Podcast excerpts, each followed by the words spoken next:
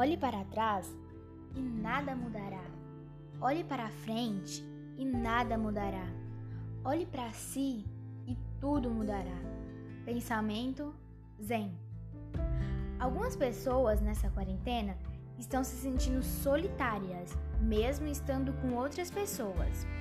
Sonhos, metas, objetivos foram interrompidos à nossa volta, no ar que respiramos. Não está sendo fácil, os dias parecem ser mais longos e que o estresse não vai ter fim.